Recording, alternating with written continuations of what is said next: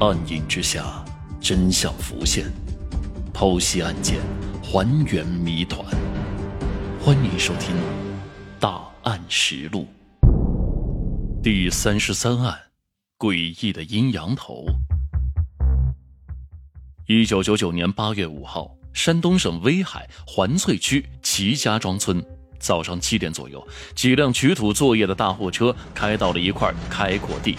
这里土质比较好，几个工人开始挖土装车。哎，咋有个编织袋啊？工人老李在挖到一米深时，发现泥土里出现了异物。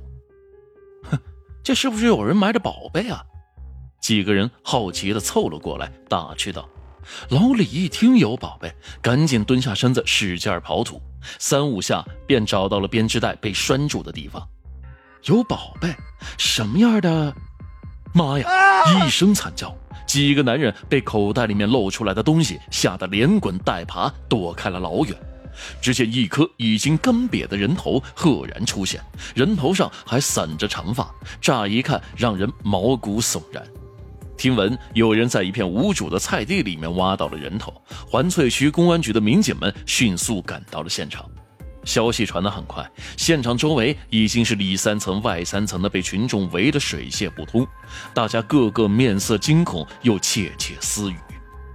警方缓缓地打开了那个编织袋，确认里面装着的是一具已经腐烂干瘪的女尸。女子蜷缩着身子，手脚都被捆绑着，脖子上还缠着一截绳子。最让警方印象深刻的是，绳子上居然还用一根筷子绞着。显然是为了更彻底的将女子置于死地。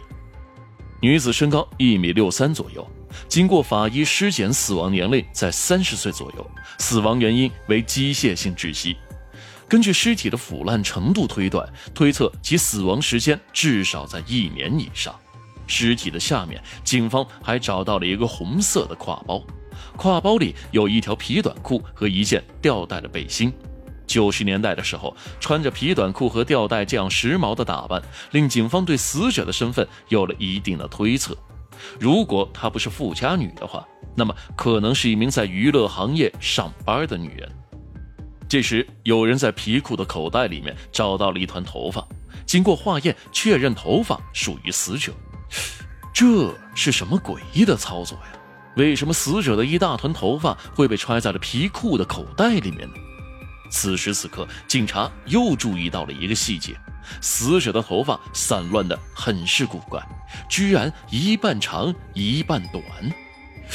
阴阳头，所谓的阴阳头，就是将头发一半剃掉，一半留着。这个衣着时尚的年轻女子生前绝对不可能是自愿留着这样的发型吧？警方推测。女人在死亡之前被凶手多番虐待，甚至以剃阴阳头的方式来折磨恐吓。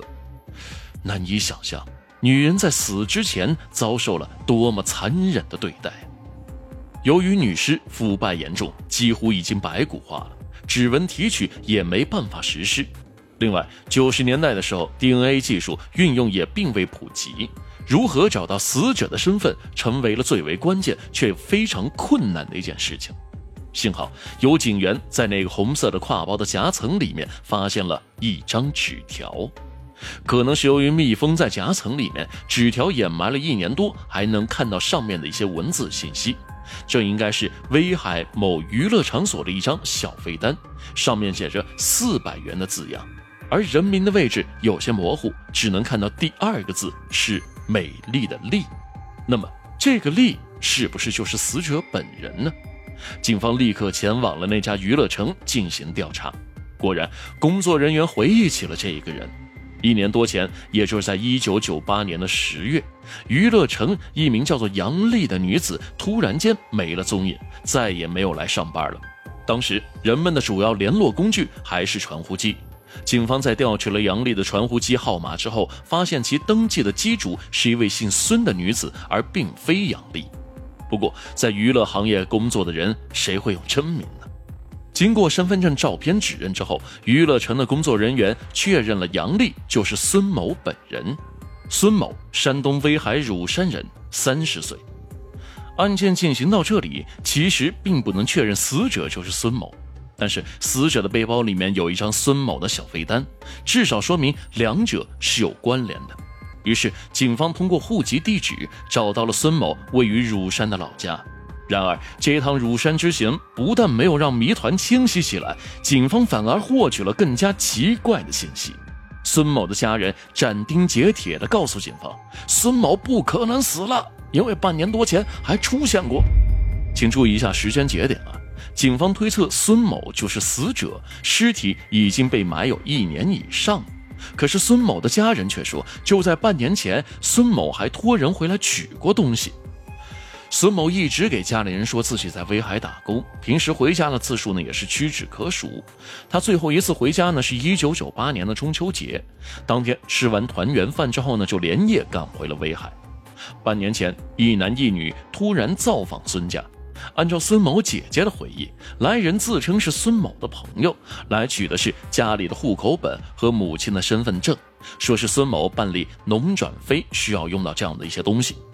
要说呀，这孙家人心可真够大的，居然毫不怀疑就信了这些话，随即就将证件交给了他们。此后，孙家人也没有及时打电话和孙某确认。警方听到这里，心中一惊：如果死者就是孙某，那么半年前他早已遇害，这一男一女还能大白天说瞎话来骗取证据，两人一定有鬼。当然，此时此刻最重要的就是立刻确定死者是不是孙某。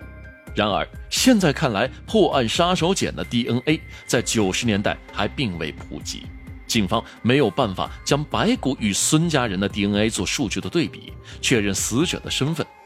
最终，警方选择了借助颅骨复原技术，他们将孙某的照片与死者头骨的数据送去了北京，进行了相关的技术对比还原。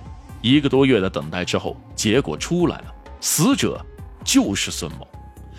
这样一来啊，半年前来孙家取东西的一男一女，百分百就和案件是有关联了。两个神秘男女为什么冒着暴露的危险，也要去孙家取走户口本和孙母的身份证呢？原因究竟是什么呢？答案其实很简单，为了银行取款。